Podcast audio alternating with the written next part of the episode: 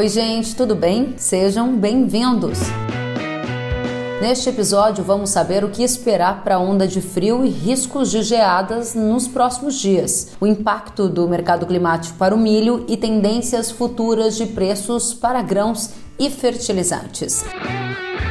Nós recebemos para conversa Juliana Lemos, analista-chefe da Global Fert, Leones Severo, diretor do Sim Consult, e Marco Antônio dos Santos, agrometeorologista na Rural Clima. Este episódio foi gravado em uma live transmitida via Instagram no dia 18 de maio de 2022.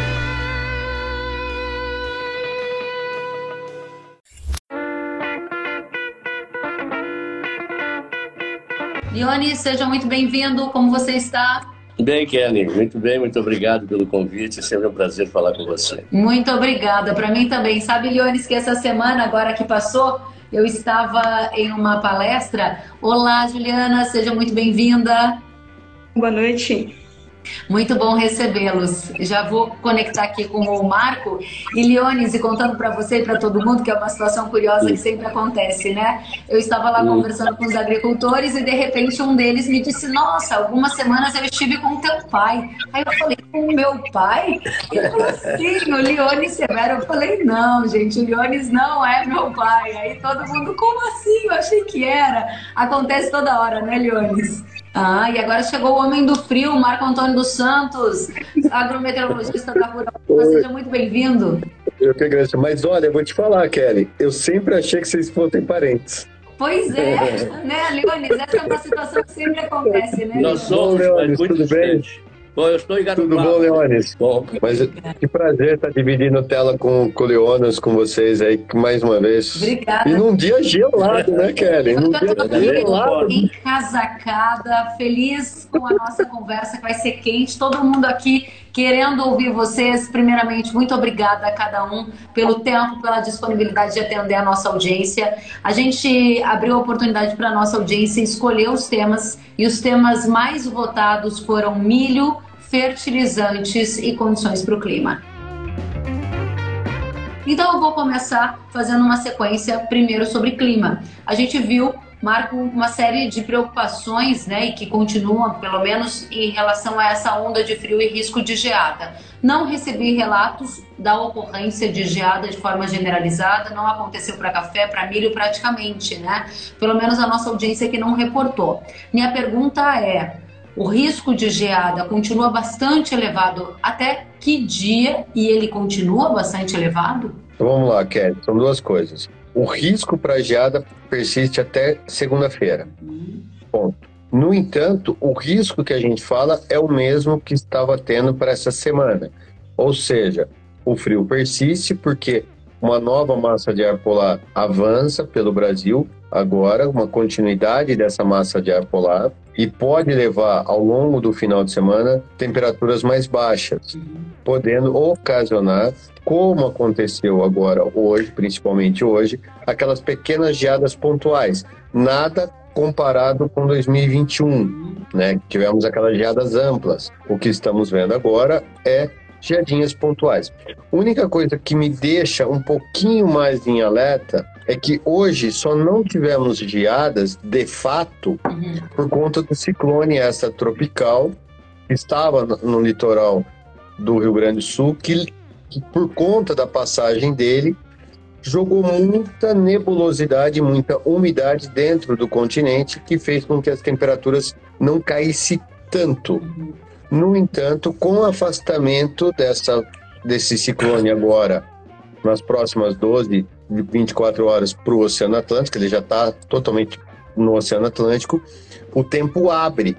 E aí a perda de calor para a atmosfera durante a noite é um pouco mais intensa. Então, o que a gente pode ver é algumas geadas um pouco mais pontuais do que nós vimos hoje, porque hoje não ocorreu geada, foi aquela geada extremamente branda, uhum. né, sem, é, sem é, um, uma quebra significativa na produção, como a gente já vinha alertando, né? Então, de uma forma geral, essa de final de semana me preocupa um pouquinho mais por estar com o céu mais aberto. Excelente. Então, nossa primeira hum, manchete, nosso primeiro destaque aqui, a Rural Clima diz para gente que o risco para geadas permanece até segunda-feira e ainda há, claro, uma preocupação em relação às lavouras do Centro-Sul e a ocorrência foi de geadas pontuais de baixa intensidade nesta madrugada. A gente vai seguir monitorando. Marco, eu volto com você já já. Quero dizer que tem muita gente da audiência aqui, o pessoal lá de Uberlândia assistindo a live e também o pessoal de Rondônia, obrigada ao Busanello. Temos muito mais gente aqui, como o Marino Altman, está dizendo que está em Diamantino, Mato Grosso, verificando as lavouras de milho e acompanhando a live por aqui. Que bom, Marino, conta pra gente depois como estão as lavouras por aí.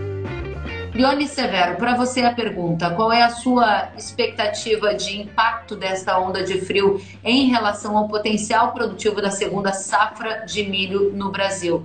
E você está com expectativa de uma safra farta? Ao redor de quanto? Bom, Kelly, eu não faço muitas previsões, né? não é exatamente a minha, a minha função, mas é, eu tenho expectativa que a gente possa produzir ainda uns 114 milhões de toneladas e o Brasil não pode perder essa safra, porque o mundo precisa desse milho.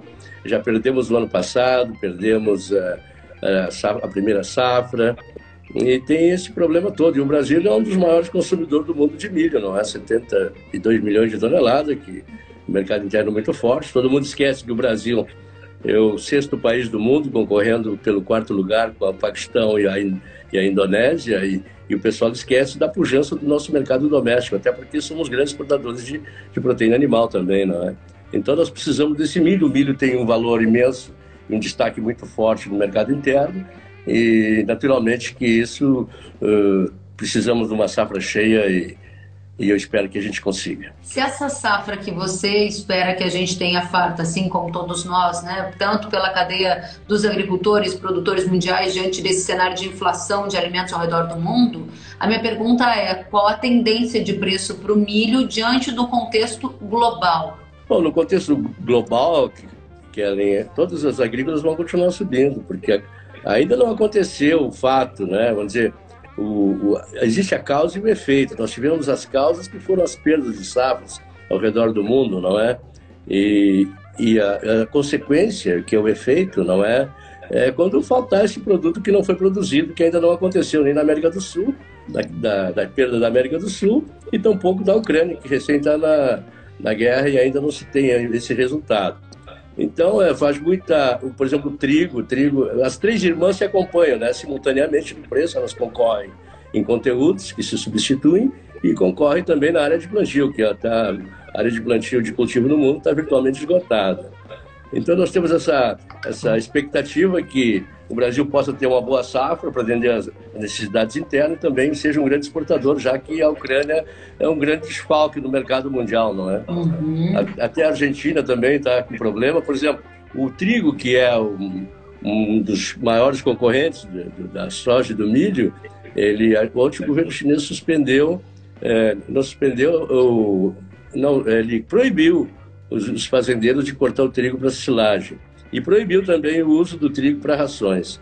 Quer dizer, a gente está vendo movimentos no mundo que estão indicando que essa, essa escassez, que eu chamo escassez soberana, ela é muito abrangente, muito maior do que a crise que nós vivemos em 1973, 1974, que eu ainda estava lá. Ou seja, os fundamentos são sólidos para soja, para milho e para trigo, só para a gente citar esses três alimentos, é. diante de quebras de safras e de uma demanda que é ainda contínua e alta ao redor do mundo, Leones. É, você pode colocar aí cevado, o sorgo, o algodão, uhum. o açúcar, né? todos os cultivos agrícolas, né, que são as commodities cultivadas, estão realmente têm déficit estrondoso, porque elas estão competindo na área, o clima tem sido errático ao redor do mundo. A China colheu sua pior safra de trigo de todos os tempos. Né? Hoje tá, também está com problema de clima. A Índia agora também vai, vai, vai proibir a exportação do algodão antes de atender o mercado interno. É, nós temos uma série de circunstâncias, até porque os Estados Unidos também têm uma forte quebra na, no trigo de inverno e com uma grande dificuldade de plantar o trigo de verão. Então, falando no trigo, a gente está falando do milho, da soja, e dos outros cultivos que estão todos em, em espiral altista e devem continuar, porque essa crise não iniciou agora e tampouco vai terminar logo. Ótimo, então temos mais uma manchete aqui para nossa audiência, assim consulte Leone Severo, dizendo que este cenário altista para grãos deve continuar em função de todas essas quebras de safra que a gente viu, os fundamentos são firmes para alimentos para grãos. Obrigada, Leones, a gente volta com você já já, e aí a gente acompanha aqui a nossa audiência, o Eric Faria está dizendo, o mundo pede mais comida, como ficará este mercado de grãos com essas restrições se não temos estoques mundiais? Obrigada, Eric. A gente vai trazer os, as respostas para você já já. Agora quero saber de você, Juliana. O pessoal quer produzir, quer ampliar, inclusive área, mas encontra preços historicamente altos para fertilizantes, que começaram a ceder agora algumas semanas. A ureia, especialmente, puxando esse movimento. O que está acontecendo no movimento, no mercado de fertilizantes? A partir de agora haverá uma tendência de queda, não só para a ureia, mas também para os fosfatados e potássicos? Bom, vamos lá. Realmente, nós é, observamos uma redução no preço dos fertilizantes. Só na última semana, a ureia apresentou uma queda de 6%. O fertilizante que mais me chama a atenção é o nitrato de amônio, que também apresentou uma queda de quase 30% nessa última semana. E isso eu é, assim, tem muitos fatores envolvidos, é claro. Não quero ser simplista aqui na resposta, mas eu consigo separar em duas situações principais. A primeira, relacionada ao Brasil, tem tudo a ver com o que o Marco, com o que o Leones trouxe sobre o consumo no mercado nacional. Né? O produtor tem pensado duas vezes para fazer a adubação, com tantos riscos relacionados a questões climáticas. Então, a, a, relação de troca também, como você disse, o preço do fertilizante nas alturas tem feito o produtor pôr lá na, na ponta do lápis se vale a pena consumir fertilizantes. Então, no Brasil, a demanda desaquecida fez com que surgissem algumas oportunidades de compras. É, nós acompanhamos há três semanas atrás o preço já cedendo em algumas regiões do norte do Mato Grosso, né, trazendo aqui também para a região do centro-oeste uma redução e alguns fatores mais macro também envolvidos no preço dos fertilizantes global.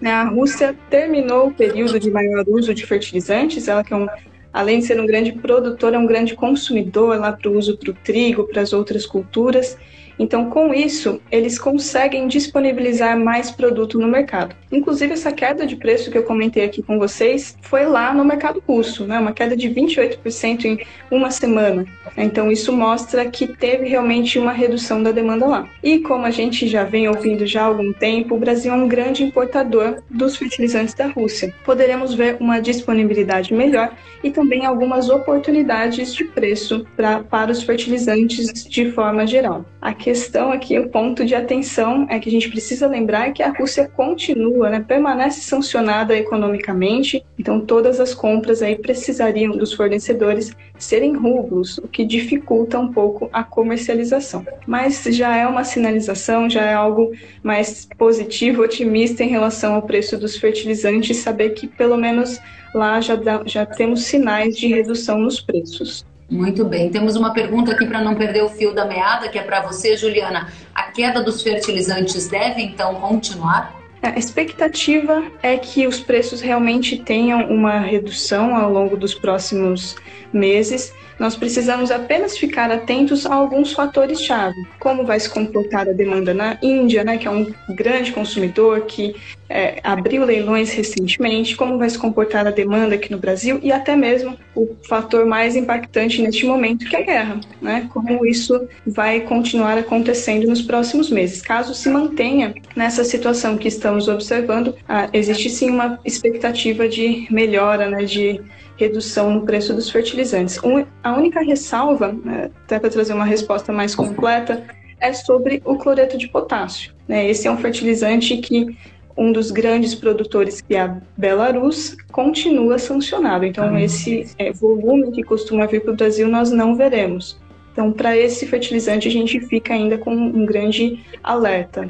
Muito bem, então, mais uma manchete para nossa audiência. Global Fert indicando que o, a queda dos preços dos fertilizantes começou a acontecer com um movimento mais intenso para o nitrato de amônio, com um recuo de mais de 30% nos últimos dias. E se as condições permanecerem muito próximas das que temos hoje, há ainda algum espaço para quedas ainda nos fertilizantes, com destaque para as dificuldades enfrentadas para o, para o cloreto de potássio, né, com os países de origem sancionados. Obrigada pela é, presença, Juliana Global Fert. A gente vai continuar, gente. Tem muita gente nos assistindo. Obrigada a todos de casa. Obrigada pelas perguntas. Leones, não vou perder tempo. Já vou para perguntas para você. E aqui eu vou perguntar sobre trigo, porque você falou do milho, da soja, do trigo, que são as co-irmãs. E a pergunta da nossa audiência é se o preço do trigo vai se manter até a colheita. Com certeza. Eu, eu, eu faço a seguinte, a seguinte observação. Os preços que eu falo são os preços nominais das bolsas de mercadorias que vão continuar subindo. Não significa necessariamente que terão fidelidade no repasse aqui na origem, entendeu? Essa é a questão. Nós temos visto que tem se mantido, o trigo realmente está escasso e naturalmente que o preço vai continuar subindo. E eu penso que nosso trigo tem estamos exportando bem, inclusive, né? tanto trigo quanto milho, mas o nosso trigo é um trigo também de, de um mercado muito restrito, né? porque é um trigo mole, então a gente não tem assim um alcance maior em relação a preços. Ou seja, você vê espaço para sustentação e até alta do preço do trigo nas bolsas, mas isso não significa que haverá uma escalada de preço no mercado doméstico. O que, que inibiria o mercado doméstico de acompanhar esse movimento do mercado internacional, Leones? Não, não, é que vai inibir, é que nós temos um produto que tem um relativo valor e esse desconto vem, né? Porque nós não temos trigo duro, nós temos um trigo, como eu falei, de qualidade baixa. Então, naturalmente, que ele não tem o mesmo preço, prêmio que recebe o trigo de maior qualidade. Mas pode ter certeza que os preços continuarão firmes, sim. Muito bem, obrigada, Leones. Vamos para você, Marco. Muitas perguntas aqui sobre as geadas. Eu vou trazer a do Thales Henrique, que quer saber quais são as previsões de geadas para junho e julho, se esses eventos tendem a continuar, se você já enxerga isso nos seus mapas. Conta para gente. É, a grande pergunta dessa semana, Karen, se você me permite, era assim: se maio tá sendo esse frio todo, você imagina a hora que chegar o inverno, né, meu? Você imagina o que, que tá nos esperando no inverno, né? Assim, mas por incrível que possa parecer, eu acho que se o milho escapar até segunda-feira da geada, e, e deve escapar, tá? E deve escapar muito bem, não deve ter geadas amplas no Brasil, eu acho que não tem mais previsão. Acho que o milho tá salvo e aí já pode ser colocar uma, passar uma régua na produção de milho no Brasil. Com relação ao inverno, há entradas novas, entradas de massa de ar polar. Os mapas indicam entradas de massa de ar polar, até porque nós estamos com o Oceano Pacífico frio, né? E isso faz com que a porteira fique aberta para que as massas de ar polar avancem com maior facilidade sobre o Brasil ou sobre a América do Sul de uma forma geral. Então, eu não descarto a possibilidade de novos eventos de frio, como aconteceu essa semana, tanto em junho quanto em julho, até mesmo em agosto. Só que, por enquanto, os mapas não vê uma data para isso acontecer, né? Que deixa bem claro. Mas o risco é grande, até porque nós estamos, né, sobre ainda um, um fator de uma de uma laninha, né? Meio ainda meio perambulando aí, porque tá voltando a chover no sul e tal, mas esse fato faz com que as massas de ar polar avancem. Então, eu não descarto novos episódios de geadas ao longo aí da, do inverno. Mas que o inverno não vai ser rigoroso quanto foi 2021, isso não vai ser. É, essa é uma das respostas que a nossa audiência estava procurando de você. Mais gente aqui, Marco, vou trazer mais algumas para você. Muita gente do Paraná perguntando sobre as chances de geada. O Leandro Scarpassi diz: tem alguma chance de geada para o oeste do Paraná ainda? Ele está em Tupaci, Rio Grande do Sul, é, desculpa, Tupaci, Paraná. O Gabriel Martinec, ele disse alguma previsão de geada à frente aqui para o Paraná? Então, gostaria que você respondesse ao pessoal do Paraná neste momento. Olha, Lógico que há, porque a massa de ar polar está avançando agora essa semana, uma nova massa, e até com um pouco mais de, é, de, intensidade do que essa, mas eu acho que o risco é baixo para o longo dessa semana. Acho que o risco é tão igual quanto a que nós tivemos hoje. Ponto. Ótimo. Agora, agora para frente, Lógico que existe o risco, existe o risco, o risco todo ano tem esse risco, nós estamos no inverno, e falando em Paraná, falando em Rio Grande do Sul, Santa Catarina, Paraguai e Mato Grosso do Sul, o risco há.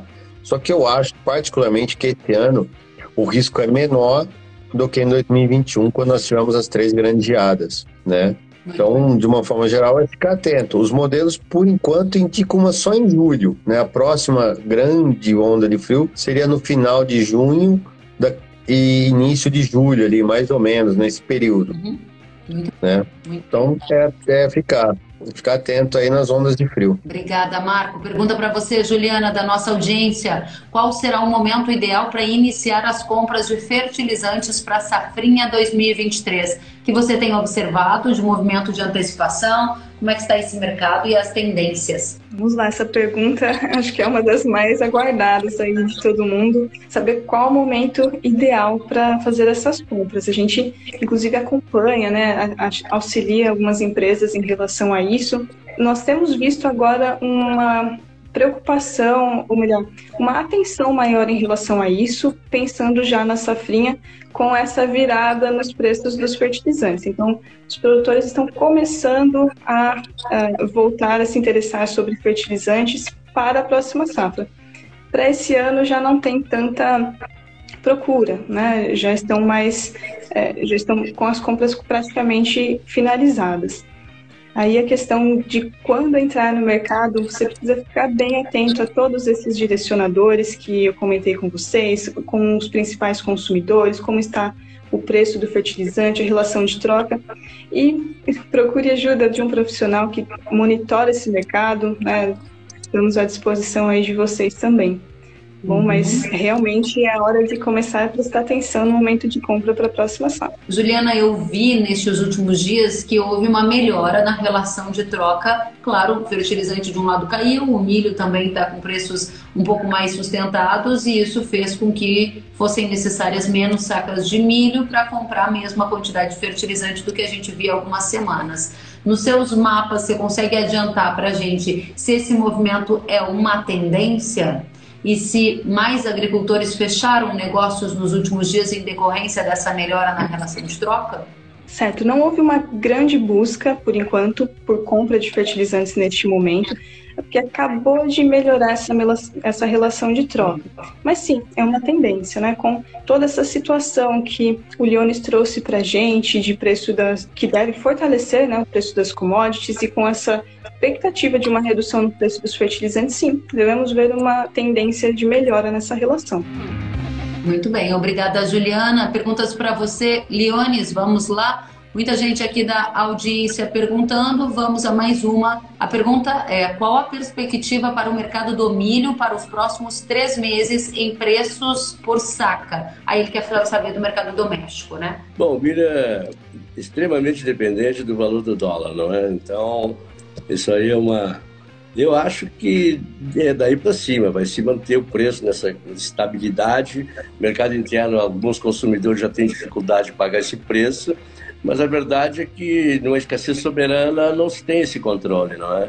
A escassez soberana é aquela que os preços podem subir inimaginavelmente, porque não tem o produto. A falta do produto se expressa pelo preço, é o único, não é? E não tem substituto. Hoje, por exemplo, todas as agrícolas estão com déficit, né? Então nós não temos assim que uma possibilidade de um recuo muito forte nos preços. E vai depender o mercado doméstico do, do dólar, né? Que é a taxa de juros americana parece que vai ser mais agressiva, segundo o presidente do, do, do FED. E também é o, o, os juros americanos estão subindo, o dólar index está subindo. Nós temos essa conjuntura toda que indica que os preços em dólares continuarão fortes. E o dólar aqui no Brasil, a China tem desvalorizado muito sua moeda, o iene japonês também. E eu não acho que o, real vai resistir muito tempo sem ter mais desvalorização também. Uhum. Então você acredita num dólar ainda forte, numa escassez de produto e esse fator gera, entre outros elementos, uma sustentação com viés altista para o preço do milho em reais por saca nos próximos três meses. Sim, seria isso. Muito bem, obrigada, Leones. Vamos adiante, mais perguntas para nossa audiência. Vamos lá. Aqui nós temos perguntas sobre Estados Unidos, na sequência eu vou trazer, mas eu tinha visto uma pergunta aqui para você, Marco, que é justamente sobre o clima para aqui. Nós temos alguma influência sobre Estados Unidos, sobre o preço do milho, muita gente perguntando, na sequência nós vamos tratar disso. Então, vamos aproveitar essa deixa enquanto eu busco a da safra de verão que eu estava é, querendo perguntar para você, Marco. E a pergunta é: condições para a safra dos Estados Unidos? Há um atraso na semeadura e eu gostaria de saber se você acha que o clima vai contribuir para uma safra cheia ou a gente pode ter riscos de quebra. O que, que se enxerga para os norte-americanos? Olha, Karen, é, o que a gente está vendo é a semana que vem vai vir muito uma onda de frio muito forte nos Estados Unidos novamente. Esse, essa onda de frio novamente poderá afetar o plantio novamente e agora do milho. Então a janela do plantio do milho, o Leonas até pode falar um pouco melhor, está se encurtando muito, né, nos Estados Unidos.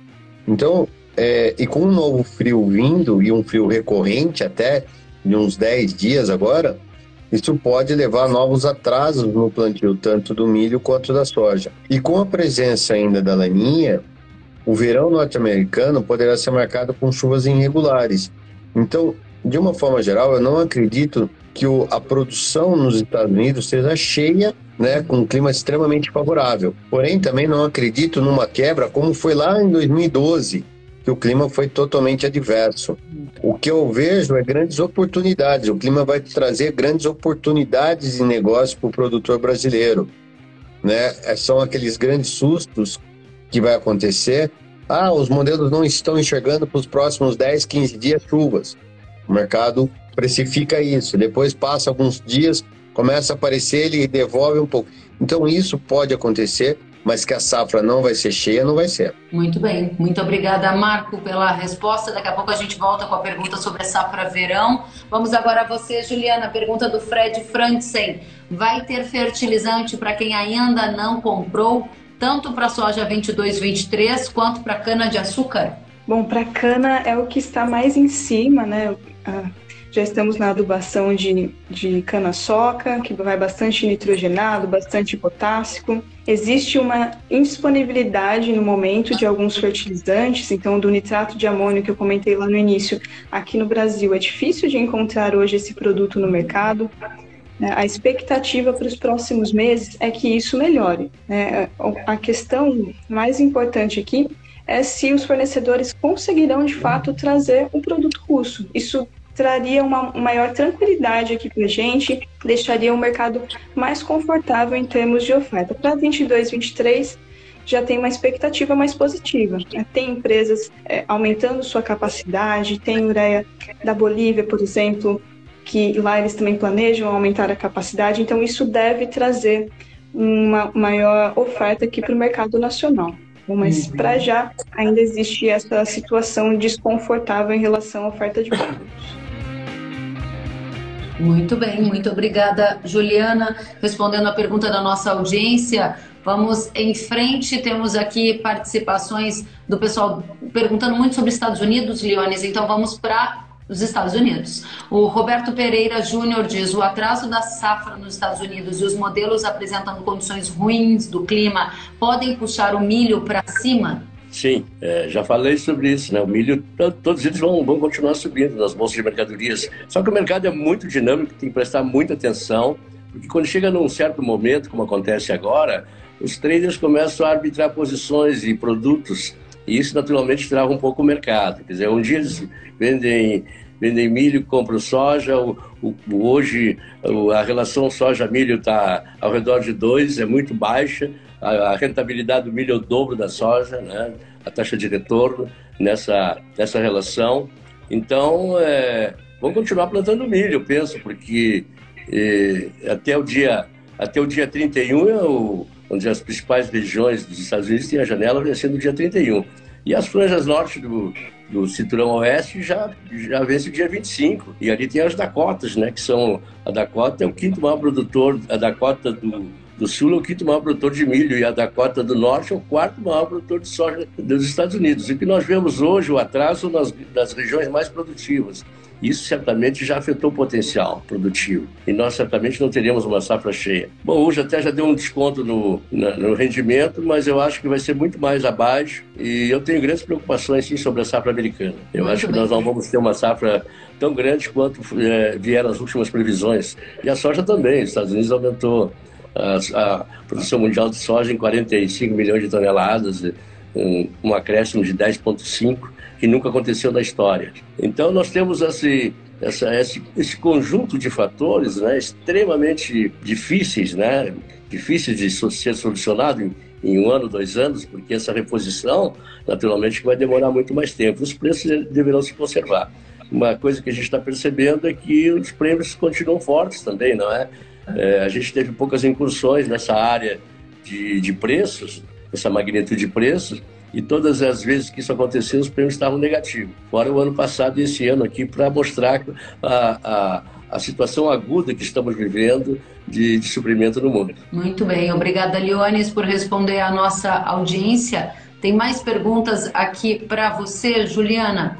Ou melhor, vamos para o Marco antes. Pergunta que é do Filipeto Silvano. Ele é presidente do Sindicato Rural de Sorriso Mato Grosso. Seja muito bem-vindo. E é para você, Marco. Final de setembro, vamos conseguir dar início no plantio ou com uma incidência de laninha, pode, as chuvas podem atrasar? Eu acho que eles ele consegue sim dar início, né? O 63 consegue dar início ao plantio. O Cerrado consegue, de uma forma geral. No entanto, a, o que está se mostrando é que as chuvas só se regularizam de fato, aquela regularização que a gente vê, é mais para meados de outubro. Então não é uma ausência de chuvas, mas as chuvas ficam muito irregulares até meados de outubro. Né? Então você pode ter um ou outro com sorte que plante cedo, quando uma região vizinha ainda não. Então é, é um ano de se olhar com muita calma esse início de safra, porque as chuvas não vão chegar tão cedo quanto foi agora 2021. E como o produtor a gente sabe, o retrovisor do produtor é só 12 meses, então qualquer uma ou duas semanas de atraso que tiver, eu vou falar, ah, minhas chuvas estão atrasadas, estão atrasadas realmente com relação a 2021. Mas o que eu acho que ele planta, entre aspas, dentro de uma normalidade, ou seja, o Mato Grosso plantando de fato já no início de outubro, acho que isso acontece. Ou seja, atrasa a chuva do final de setembro e empurra o plantio para o início de outubro. Não, Kelly, acho que eu me expliquei errado. Eu acho assim, eu acho que até planta, meu grande medo é acontecer algo muito parecido com 17, quando você teve chuvas em setembro, todo mundo estatou o plantio, Aí você tem aquele início de outubro um pouco mais seco, porque as chuvas ainda estão irregulares, né? o sistema ainda está irregulares. E aí você tem condições de fato para plantio, aquela condição plena para plantio só em meados de outubro. Então, de uma forma geral, porque os modelos hoje enxergam chuvas em setembro, não é uma ausência de chuvas em setembro. Então, acho que até volta a chover em setembro, mas não com aquela, tipo igual foi esse ano, que começou a chover no começo de setembro e não parou mais, né? Então eu acho que as chuvas vão ficando muito irregulares e o plantio vai andando meio de lado até meados de outubro. Muito bem, obrigada Marco pelos esclarecimentos. Isso. Pois não. Não, só isso pode atrapalhar não a soja, mas pode atrapalhar a segunda safra, né? Muito bem, muito bem. Obrigada, Marco, por complementar.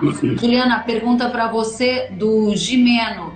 E ele diz como fica a questão logística nas entregas de fertilizantes para soja se houver uma postergação na decisão de compra. Ou seja, quem está deixando para comprar mais lá na frente, tá? Receoso em relação a risco de não conseguir receber o produto. O que, que você acha? Pode ter grande dificuldade, sim. Né? Tanto a questão logística de chegada desses produtos por navios, né? a gente sabe de toda a como está complexo nessa questão, com portos com atrasos. Aqui no Brasil também, a média de espera, de tempo de espera de um navio em torno de 35 dias em de portos mais movimentados. Então pode ter dificuldade nessa, nesse descarregamento do produto nos portos. E também em relação ao transporte aqui no Brasil. A gente sabe que para a entrega de fertilizantes se usa muito o frete retorno. Então, depende muito de como será a exportação dos nossos produtos agrícolas, se nós teremos caminhões suficientes voltando dos portos para as regiões do interior do Brasil. Então, não é um ponto aí novamente de atenção em relação a essa questão logística. Você está correto, isso tem um impacto sim na entrega dos fertilizantes. Muito obrigada, Juliana. Pergunta do R. Taufer para você, Leones. Ele diz: Vou segurar a venda 23 de soja e a questão é: é viável apostar em uma baixa para novembro em Chicago? Não, não é viável. Apostar numa baixa, não. Eu só digo que o brasileiro tem que vender sua soja no primeiro semestre, que é, a, é a grande demanda do mercado está sobre a soja brasileira. Quer dizer, todos os agentes estão todos conectados em busca do produto. Depois é uma aposta, né? Porque a gente sabe que mais tarde já não tem a mesma a mesma logística, os portos já estão virados para milho. Né? Então, o Brasil precisa vender a sua soja é, no primeiro semestre. E, naturalmente, que tem, esse ano tem um contexto diferenciado, né? que isso pode acontecer. O que está acontecendo também é que está aumentando muito, aumentando muito a capacidade de processamento de soja. Né? Ontem a Cargill anunciou duas indústrias mais, já são 12 indústrias em construção até, até 2025 aumentará em 30% o processamento americano. Isso naturalmente irá beneficiar o Brasil. O processamento hoje, que são 62 milhões de toneladas da capacidade estática, passará para 70 milhões de toneladas, 72 milhões de toneladas. Claro que vai diminuir bastante a exportação americana, até porque é, não tem mais crescimento de produção, porque a, a área está tá completamente esgotada, né, as áreas de cultivo americana. Então, nós seremos muito privilegiados nessa essa condição futura, né, que isso agrega naturalmente mais valor à soja brasileira e a nossa demanda fica mais, vamos dizer assim, mais frequente durante todo o período, durante todo o ano. Eu quero lembrar também que o mundo importa 15 milhões de toneladas por mês. Então não se pode perder essas etapas de consumo, porque o consumo deixa de de consumir hoje, ele não vai consumir o dobro amanhã. Então nós temos toda essa dinâmica do mercado que precisa ser compreendida, né? Porque ficar esperando com a soja, o pessoal não, não percebe que às vezes perde etapas do consumo. E o consumo é muito dinâmico também, ele se estende aonde pode conseguir o suprimento. Então nós temos que focar dentro dessa parcimônia. Se o consumo é parcimonioso, nós também devemos ser parcimoniosos na, na escalada de vendas, entendeu? Não sei se eu respondi a pergunta, mas é isso aí. Marco, muita pergunta aqui chegando. A pergunta do Deimar é como vai ficar o clima para o início do plantio do milho verão para o sul, Santa Catarina, Rio Grande do Sul, entre final de agosto a setembro? Alguma previsão que você já possa adiantar para a gente? Eu acho que é um ano. É, eu estava até conversando isso hoje com alguns clientes do Rio Grande do Sul. Meu grande medo para o Rio Grande do Sul é um novembro novamente seco. Né? Não é nem o início do plantio. Acho que as condições vão estar boas para novembro e, e setembro. É, desculpa, agosto e setembro. A meu, meu grande receio é, caso a, a laninha persista um pouquinho, ela demore um pouquinho mais para ir embora, é, você pode ter um novembro um pouco mais seco, como foi esse último ano, né, ou anos anteriores, porque as chuvas consolidam totalmente na região do Cerrado e as frentes passam muito rápido pelo sul. Então, tomar um pouco de cuidado. E eu acho que é um ano onde que o produtor, eu vou falar isso, muito produtor não vai gostar, mas talvez é um ano de se apostar num plantio de milho um pouco mais tarde esse ano para tentar fugir dessas ondas de, de, um novembro mais seco. Uhum. O grande problema é de quando você planta uh, o milho o milho mais tarde, você quebra um pouco aquela coisa do, da soja safrinha, né? Então, como que aconteceu esse ano, que muito produtor do Rio Grande está tendo lucros bons com a soja saf segunda safra, né, Leones? Vocês, Sim. né?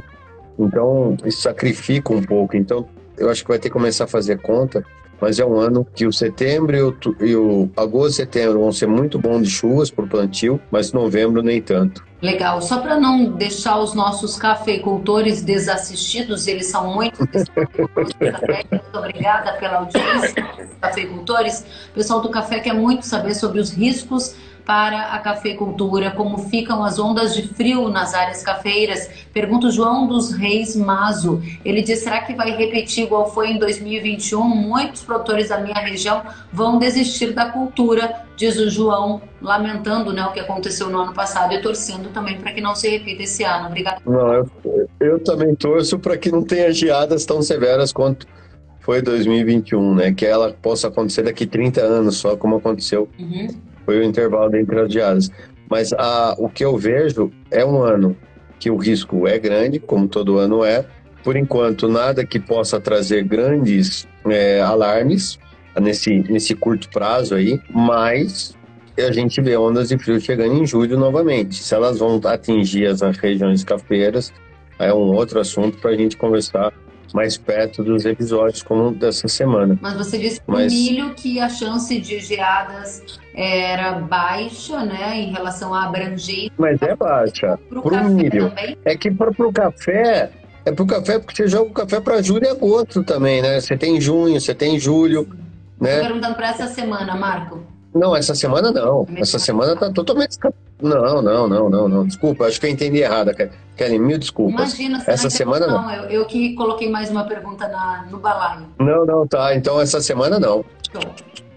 Muito bem. Obrigada, Marco. Vamos pergunta para Juliana. Lucas Vargas quer saber: os fertilizantes podem voltar a patamares do ano passado, Juliana? Ou seja, aquela escalada que a gente viu? Bom, é, no ano passado nós vimos é, preços no início do ano é, não tão. Juliana, deixa eu te interromper porque eu fiz a pergunta errada. O Lucas pergunta dos anos passados, ou seja, antes da escalada, né? Então tá bom. Bom, se você, Lucas, está esperando que os preços cheguem ali próximos ao de 2020, quando os fertilizantes chegaram próximos ao custo de produção, é claro que é possível, mas é pouco provável neste momento. Tá? Isso para isso acontecer, precisaríamos de uma demanda praticamente nula no mercado, né, que os preços das matérias-primas também caíssem muito. É pouco provável que isso aconteça num curto ou médio prazo. Tá, então, não devemos ver preços tão baixos, apesar de termos um horizonte um pouco mais otimista do que há dois meses atrás. Vou fazer mais uma para você, Juliana. Pergunta do Tiago Marques de Varginha, sul de Minas Gerais. Ele diz: está na hora de planejar a compra de fertilizante para plantio de soja neste momento? Assim, eu sou uma adepta sempre do planejamento, sempre é hora de planejar, de ficar é, atento aos fatores de mercado. É, sim, é um bom momento para começar a pensar nisso, até porque nós estamos vendo essa inversão na curva. Então, já se preparar para os momentos de compra para absorver o máximo possível essa redução nos preços. Obrigada, Juliana. Comentário do Diogo Peixoto dizendo que tem muitas empresas já vendendo semente de milho para a safrinha 2023 e teve uma alta nos valores da semente. Estamos para colher uma safra muito boa de safrinha. Será que a semente pode baixar? Vamos ver se alguém aqui quer responder. Mas a pergunta para você, Lione, se quiser comentar a pergunta do Diogo, fique à vontade. Se não, já trago mais uma questão para você que é do Aloísio Bezutti. E ele pergunta: no Rio Grande do Sul já tem muito contrato de, de trigo, de trigo na casa de 110 reais por saca. É hora de travar o preço ou deixar em aberto? Para você, Leones. Ah, do trigo eu deixaria em aberto, não só do trigo, da soja, do milho. É um momento muito difícil. Eu tenho 60 anos de mercado de agrícola, né? principalmente voltado no mercado internacional, e esses momentos são muito difíceis.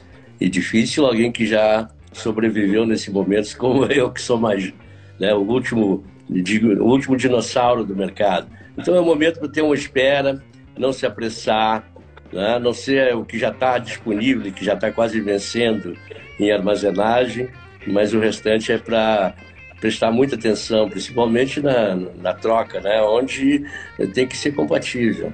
E arriscar comprar um produto caro e depois não ter, embora existe a perspectiva de preços excelentes no futuro próximo, mas é uma aposta. E, então, melhor é evitar que se tem esse, essa dor, né, que normalmente acontece e o produtor fica muito angustiado com isso. Mas é um negócio back to back dentro de uma relação uh, sadia. Obrigada, Leones. Pergunta para você, Marco, do Diego Machado. como será o verão 2023 no sul do Rio Grande do Sul? Há previsão? Com esse laninha a gente pode ter algum cenário mais complicado? Não, desculpa, Karen, você me conhece muito bem, eu não vou eu me abstenho essa pergunta porque o que eu falar agora vai mudar. Nós estamos falando de mais de nove meses, nenhum modelo consegue pegar tão assim. E para mim, eu vou ser muito sincero, eu acho que a laninha não persiste para 2023. Ah, os modelos americanos que estavam intensificando já mudaram a curva e já estão dando que a laninha termina no final do ano. Legal. Então, qualquer coisa que eu falar agora, eu posso errar muito forte. Vamos então para uma mais fácil, entre aspas. Muito obrigado, Kelly. É do, obrigado. Imagina, do Lorenzo Brandão, e ele diz: Marco, como estão as previsões de geada para sul de Mato Grosso do Sul? É se for para essa semana, tá tranquilaço, não tem nada. Mais para frente pode ocorrer alguma coisa lá em julho, mas aí já não tem tanta tanta, né, cultura ali na em julho. Obrigada, Marco. Pergunta para você, Juliana, do Paulo Sartor. A compra de fertilizantes dos americanos está ou vai influenciar nos preços brasileiros? A compra dos Estados Unidos sempre influencia no mercado internacional. É, o momento que eles mais compram fertilizantes é mais no início do ano, no primeiro trimestre, e isso não aconteceu da forma como nos anos anteriores. Então, acabou é, não contribuindo aí para uma maior demanda global de fertilizantes. Não devemos ver compras tão fortes ainda este ano, tá, dos Estados Unidos. Já passou assim o período que eles mais costumam comprar. Legal, obrigada Juliana. E eu quero dizer para vocês que o pessoal adorou esse encontro. A Cris Ellen Busanel está dizendo que essa live foi chique demais, Gisela. Que ótimo que você gostou, Cris Ellen. A gente fica muito feliz. A Bia está dizendo que é um grande privilégio poder assistir a você, Leone Severo. O Agro Caon está dizendo show de live, grande presença de vocês quatro. Muito obrigada. João Paulo Vieira está dizendo parabéns pelas informações. A GN Lopes dizendo parabéns, excelente live. E assim por diante, muita gente aplaudindo e agradecendo. Eu também quero aplaudir e agradecer cada um de vocês. Obrigada, Lione Severo. Obrigada, Juliana. Obrigada, Marco. Voltem sempre, continuem com saúde, fazendo esse belo trabalho que fazem pelo agro brasileiro. Se quiserem, cada um tem um tempinho para sua consideração final. Liones, a palavra é sua. Bom, Kelly, eu agradeço também essa essa manifestação dos vossos assinantes e foi um prazer estar com você, com a Juliana e com o Marco Antônio. E foi um momento bem agradável e eu gostaria que se repetisse muitas vezes. Muitas é felicidades, sucesso a vocês todos. Obrigada, Leones. Volte sempre, um privilégio recebê-lo. Marco? Kellen, eu só tenho que agradecer e falar que quando a coisa é boa, passa rápido. Eu nem vi essa live passar para mim, porque deu 10 minutos só de live. Então, com esse time aí, é, é, não tenho o que falar. Eu só fico honrado cada vez do seu convite. Muito obrigado e conte sempre com a gente aqui. Obrigada da mesma forma, Juliana. Pessoal, foi muito gostoso ter esse momento aqui com vocês. Agradeço também o convite. E tem um, um convite para vocês, né? No finalzinho desse mês, o Global Fert lança a sua publicação sobre fertilizantes. Então, é gratuito, fiquem à vontade para espiar lá no nosso site. Legal, vamos entrar em contato para a gente espalhar mais informação por aí. Gente, obrigada a todos que estão aqui. O RP Souza está agradecendo por dedicar o tempo de vocês a trazer informações. O João está dizendo parabéns, foi muito bom, que ótimo time. O Bruno diz que já está esperando a próxima. O Osmar está dizendo que foi muito especial. O Stefanel está dizendo que são, somos gratos a estas lendas. Muito obrigada. O Dirley dizendo que foi top, excelente, esclarecedor demais, disse a Schneider. Grandes profissionais Parabéns, tô só pela próxima e assim por diante. Agradeço demais, se cuidem, fiquem bem. Quem gostou da live pode saber, ela vai imediatamente Obrigado. agora pro feed e para todas as plataformas de podcast para o pessoal ouvir. Leone, você ia fazer um comentário? Não, não, não. Agradecer apenas. Ah, então tá bom. Gente, se cuidem, sintam-se abraçados, fiquem bem. Até a próxima. Tchau. Até, Até. tchau. Bye, bye.